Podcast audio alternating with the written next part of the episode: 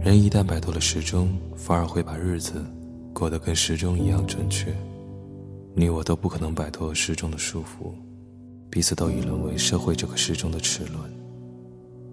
一旦少了齿轮，时钟就会出乱子。纵然渴望自己率性而为，周遭也不允许我们这样做。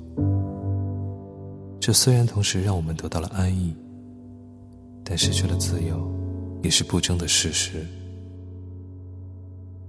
隐藏真相很痛苦，就算怀着秘密抓住了幸福，想必也不会有真正的幸福感受，肯定会终生抱着自负的念头，没有片刻得到安宁。